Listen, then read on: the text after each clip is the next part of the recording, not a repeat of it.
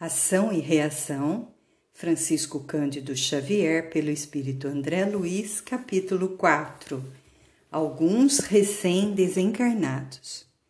Atingíramos largo recinto construído à afeição de um pátio interior de proporções corretas e amplas. Tive a ideia de penetrar em enorme átrio, algo semelhante a certas estações ferroviárias terrestres porque nas acomodações marginais, caprichosamente dispostas, se encontravam dezenas de entidades em franca expectativa. A dizer verdade, não vi sinais de alegria completa em rosto algum.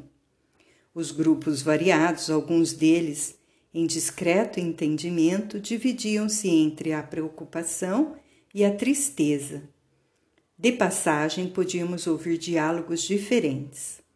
Em círculo reduzido, registramos frases como estas: Acreditas possa ela agora devotar-se à mudança justa? Dificilmente. Centralizou-se por muito tempo no descontrole da própria vida. Mais além, escutamos dos lábios de uma senhora que se dirigia a um rapaz de agoniado semblante meu filho, guarde serenidade. Segundo informações do assistente Cláudio, seu pai não virá em condições de reconhecer-nos. Precisará muito tempo para retornar a si. Em trânsito, não assinalava senão alguns retalhos de conversação como estes. A certa altura, na praça em movimentação, Druso, generoso, confiou-nos aos cuidados de Silas mencionando obrigações urgentes que lhe absorveriam a atenção. Encontrar-nos-íamos no dia seguinte, informou. A promessa gentil obrigou-me a considerar o aspecto do tempo. Pela sombra reinante, não poderíamos saber se era dia, se era noite. Por isso, o grande relógio ali existente, com largo mostrador abrangendo as vinte e quatro horas, funcionou aos meus olhos como a bússola para o viajante, deixando-me perceber que estávamos em noite alta. Reportamo-nos a regiões encravadas nos domínios do próprio globo terrestre, submetidas às mesmas leis que lhes regulam o tempo. Nota do autor espiritual. Sons de campanas invisíveis cortavam agora o ar, e assinalando-nos a curiosidade, Silas esclareceu que a caravana comboio penetraria no recinto em alguns minutos. Aproveitei os momentos para indagações que julguei necessárias. Que espécie de criaturas aguardávamos ali? Recém-desencarnados em que condições? Como se organizaria a caravana comboio? Vinha diariamente à instituição atendendo a horário certo? O companheiro que se dispusera a assistir-nos informou que as entidades prestes a entrarem integravam uma equipe de 19 pessoas acompanhadas por 10 servidores da casa que lhes orientavam a excursão, tratando tratando-se de recém-desencarnados recém em desequilíbrio mental, mas credores de imediata assistência, de vez que não se achavam em desesperação, nem se haviam comprometido de todo com as forças dominantes nas trevas. Notificou ainda que a caravana se constituía de trabalhadores especializados, sob a chefia de um atendente e que viajavam com simplicidade, sem carros de estilo, apenas conduzindo o material indispensável à locomoção no pesado ambiente das sombras, auxiliados por alguns cães inteligentes e prestimosos. A mansão contava com dois grupos dessa natureza. Diariamente, um deles atingia aquele domicílio de reajuste, revezando-se no piedoso mister socorrista. Entretanto, aclarou, não possuía um horário certo para a chegada, de vez que a peregrinação pelos domínios das trevas obedecia comumente a fatores circunstanciais. Mal terminara o interlocutor e a expedição penetrava o enorme átrio. Os cooperadores responsáveis estavam aparentemente calmos, evidenciando alguns, entretanto, no olhar, funda preocupação. Os recolhidos, no entanto, exceção de cinco que vinham de maca, desmemoriados e dormentes, revelavam perturbações manifestas que, em, alguns, se expressavam por loucura desagradável, se bem que pacífica. Enquanto os enfermeiros se desvelavam em ajudá-los, carinhosos e atentos, e os cães se deitavam extenuados, aqueles seres recém-chegados falavam e reclamavam, demonstrando absoluta ausência mental da realidade e provocando piedade e constrangimento. Silas convidou-nos à movimentação. Efetivamente, cabia-nos algo fazer na cooperação. O chefe da caravana aproximou-se de nós e o assistente Nolo apresentou num gesto amigo. Era o atendente Macedo, valoroso condutor de tarefas socorristas. Afeiçoados e parentes dos recém-vindos, cercavam-nos agora com expressões de alegria e sofrimento. Algumas senhoras que vira antes em ansiosa expectativa derramavam lágrimas discretas. Notei que as criaturas recém-desligadas do corpo denso, conturbadas qual se achavam, traziam consigo todos os sinais das moléstias que eles haviam imposto à desencarnação. Ligeiro exame clínico poderia sem dúvida favorecer a leitura da diagnose individual. Dama simpática abeirava-se de uma jovem senhora que vinha amparada pela ternura de uma das enfermeiras da instituição e, abraçando-a, chorava sem palavras.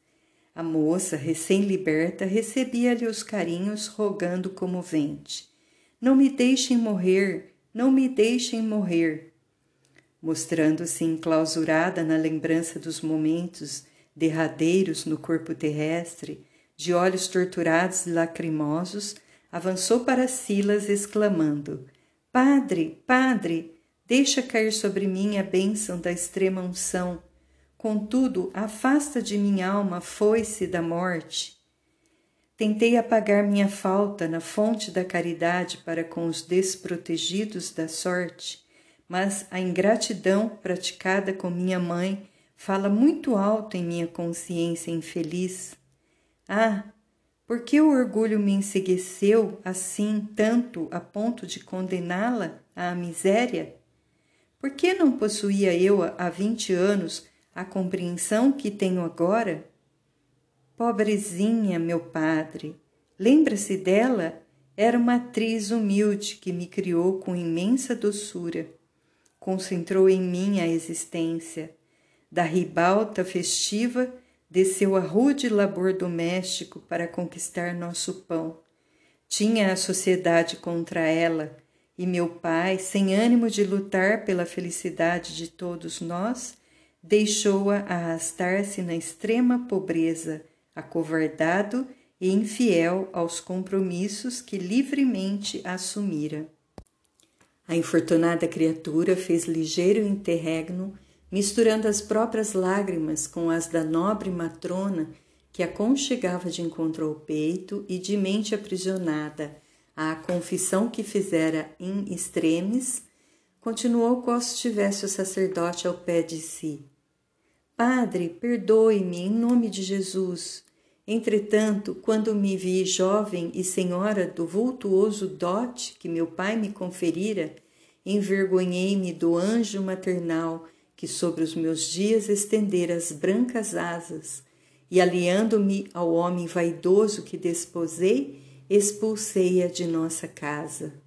Ó, oh, ainda sinto o frio daquela terrível noite de adeus. Atirei-lhe ao rosto frases cruéis, para justificar minha vileza de coração, caluniei-a sem piedade. Pretendendo elevar-me no conceito do homem que desposara, menti que ela não era minha mãe. Apontei-a como ladra comum que me roubara ao nascer. Lembro-me do olhar de dor e compaixão que me lançou ao despedir-se. Não se queixou, nem reagiu, apenas contemplou-me tristemente com os olhos túrgidos de chorar. Nessa altura, a dama que a sustentava afagou-lhe os cabelos em desalinho e buscou reconfortá-la. Não se cite, descanse, descanse. Ah, que voz é esta? brandou a moça a desvairar-se de angústia e tateando as mãos afetuosas que lhe acariciavam as faces, exclamou sem vê-las: Ó oh, Padre, dir-se-ia que ela se encontra aqui, junto de mim. E voltando para o alto, os olhos apagados e súplices, rogava em pranto: Ó oh Deus, não me deixes encontrá-la sem que pague os meus débitos. Senhor, compadecei-vos de mim, pecadora que vos ofendi, humilhando e ferindo a amorosa mãe que me destes. Com o auxílio de duas enfermeiras, porém, a simpática senhora que a acalentava situou-a em leito portátil e fê-la emudecer à força de inexcedível ternura. Percebendo-me a emotividade, Silas, depois de amparar o serviço de acomodação da doente, explicou.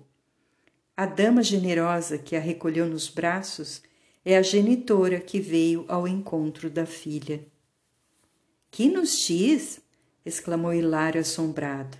Sim, acompanhá-la-á carinhosamente, sem identificar-se, para que a pobre desencarnada não sofra abalos prejudiciais. O traumatismo perispirítico vale por muito tempo de desequilíbrio e aflição. E por que motivo teria a doente decidido confessar-se dessa maneira? perguntou meu colega intrigado. É fenômeno comum, elucidou o assistente. As faculdades mentais de nossa irmã sofredora estagnaram-se no remorso, em razão do delito máximo de sua existência última e desde que foi mais intensamente tocada pelas reflexões da morte, entregou-se de modo total a semelhantes reminiscências. Por haver cultivado a fé católica romana, imaginava-se ainda diante do sacerdote, acusando-se pela falta que lhe maculou a vida. O espetáculo ferira-me fundo. A rudeza do quadro que a verdade me oferecia obrigava-me a dolorida meditação. Não havia então males ocultos na terra. Todos os crimes e todas as falhas da criatura humana se revelariam algum dia em algum lugar. Silas entendeu a amargura de minhas reflexões e veio em meu socorro, observando: Sim, meu amigo, você repara com acerto. A criação de Deus é gloriosa luz.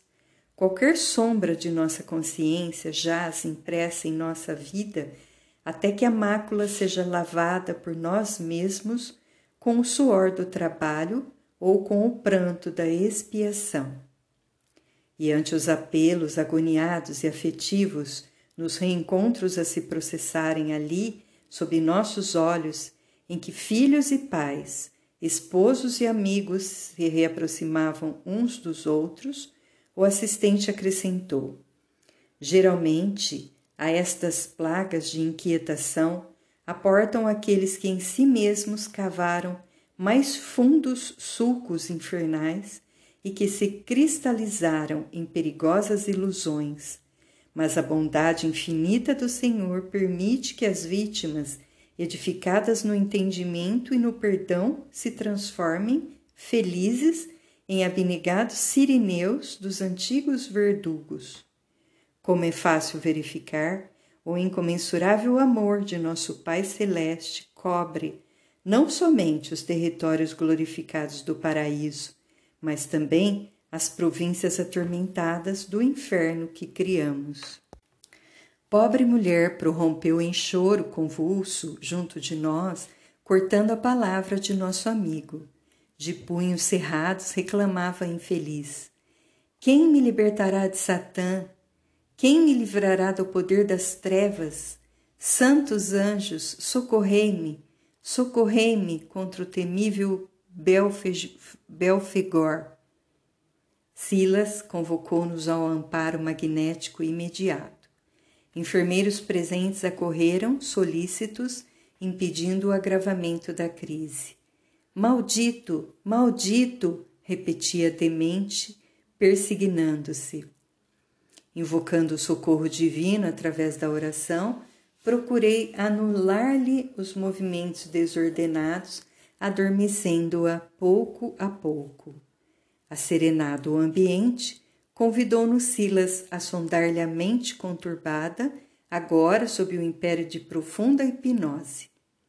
Busquei pesquisar-lhe a desarmonia em rápido processo de análise mental e verifiquei espantado que a pobre amiga era portadora de pensamentos horripilantes. Como que a se lhe enraizar no cérebro, via escapar-lhe do campo íntimo a figura animalesca de um homem agigantado, de longa cauda, com a fisionomia de um caprino degenerado, exibindo pés em forma de garras e ostentando dois chifres sentado numa cadeira tosca, qual se vivesse em perfeita simbiose com a infortunada criatura, em mútua imanização. Diante da minha pergunta silenciosa, o assistente informou: É um clichê mental criado e nutrido por ela mesma. As ideias macabras da magia alvitante, quais sejam as da bruxaria e do demonismo que as igrejas denominadas cristãs propagam a pretexto de combatê-los, mantendo crendices e superstições ao preço de conjurações e exorcismos, geram imagens como esta a se difundirem nos cérebros fracos e desprevenidos, estabelecendo epidemias de pavor alucinatório. As inteligências desencarnadas, entregues à perversão, valem-se desse desses quadros mal contornados que a literatura feiticista ou a pregação invigilante distribuem na terra a mancheias e imprime-lhes temporária vitalidade, assim como um artista do lápis se aproveita dos debuxos de uma criança tomando-os por base dos desenhos seguros com que passa a impressionar o ânimo infantil. O esclarecimento se me deparava como oportuna chave para a solução de muitos enigmas no capítulo da obsessão, em que os doentes começam atormentando a si mesmos e acabam atormentados por seres que se afinam com o desequilíbrio que lhes é próprio. Hilário que observava atentamente o duelo íntimo entre a enferma prostrada e a forma pensamento que se lhe superpunha à cabeça, falou comovido. Lembro-me de haver manuseado há muitos anos na Terra um livro da autoria de Colin de Plancy, Plansay, aprovado pelo arcebispo de Paris, trazendo a descrição minuciosa de diversos demônios e creio haver visto uma figura gravada nessa obra, semelhante à que temos sob a nossa direta observação. Silas adiantou confirmando: Isso mesmo, é o demônio Belfegor, segundo as anotações de Jim Wire, que imprevidentes autoridades da Igreja permitiram se espalhasse nos círculos católicos conhecemos o livro a que se refere. Tem criado empecilhos tremendos a milhares de criaturas que inadvertidamente acolhem tais símbolos de Satanás, oferecendo-os a espíritos bestializados que os aproveitam para formar terríveis processos de fascinação e possessão. Refletia quanto ao problema dos moldes mentais na vida de cada um de nós quando o assistente, certo me surpreendendo a indagação, acentuou bem-humorado. Aqui é fácil reconhecer que cada coração edifica o inferno em que se aprisiona, de acordo com as próprias obras. Assim, temos conosco os diabos que desejamos, segundo o figurino escolhido ou modelado por nós mesmos. O serviço assistencial, porém, exigia cautela, cautelosa atenção, e por isso removemos a enferma para o aposento limpo e bem posto que a esperava.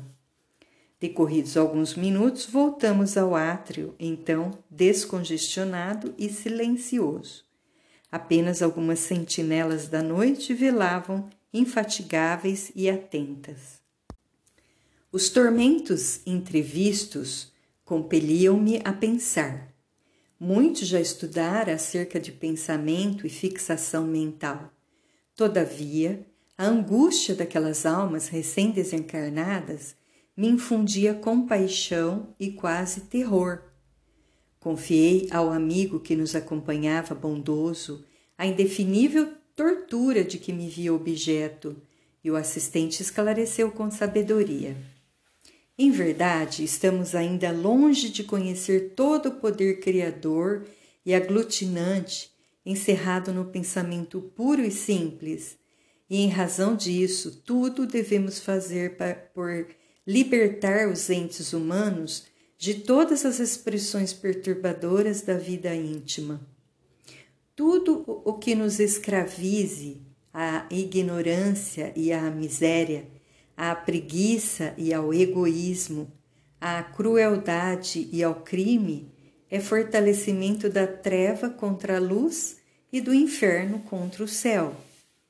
E talvez porque desejasse ardentemente mais alguma notação em torno do transcendente assunto, Silas ajuntou.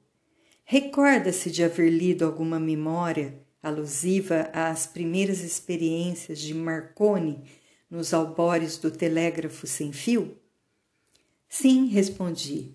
Lembro-me de que o sábio, ainda muito jovem, se consagrou ao estudo das observações de Henry Henrique Hertz, o grande engenheiro alemão que realizou importantes experiências sobre as ondulações elétricas, comprovando as teorias da identidade da transmissão entre a eletricidade, a luz e o calor irradiante. E sei que certa feita, tomando-lhe o oscilador e conjugando-o com a antena de Popov, e com o receptor de Blanley, o Branley, no jardim da casa paterna, conseguiu transmitir sem fio os sinais do alfabeto Morse. Mas que tem isso a ver com o pensamento? O assistente sorriu e falou: A referência é significativa para as nossas considerações. Além dela, volvamos à televisão uma das maravilhas da atualidade terrestre, e acrescentou: Reporto-me ao assunto para lembrar que na radiofonia e na televisão os elétrons que carregam as modulações da palavra e os elementos da imagem se deslocam no espaço com velocidade igual à da luz, ou seja, a 300 mil quilômetros por segundo. Ora, num só local podem funcionar um posto de emissão e outro de recepção, compreendendo-se que num segundo as palavras e as imagens podem ser irradiadas e captadas simultaneamente depois de atravessarem imensos domínios do espaço em fração infinitesimal de tempo. Imaginemos agora o pensamento, força viva e atuante cuja velocidade supera a da luz, emitido por nós, volta inevitavelmente a nós mesmos, compelindo-nos a viver de maneira espontânea em sua onda de formas criadoras que naturalmente se nos fixam no espírito quando alimentadas pelo combustível de nosso desejo ou de nossa atenção. Daí a necessidade imperiosa de nos situarmos nos ideais mais nobres e nos propósitos mais puros da vida, porque energias atraem energias da mesma natureza.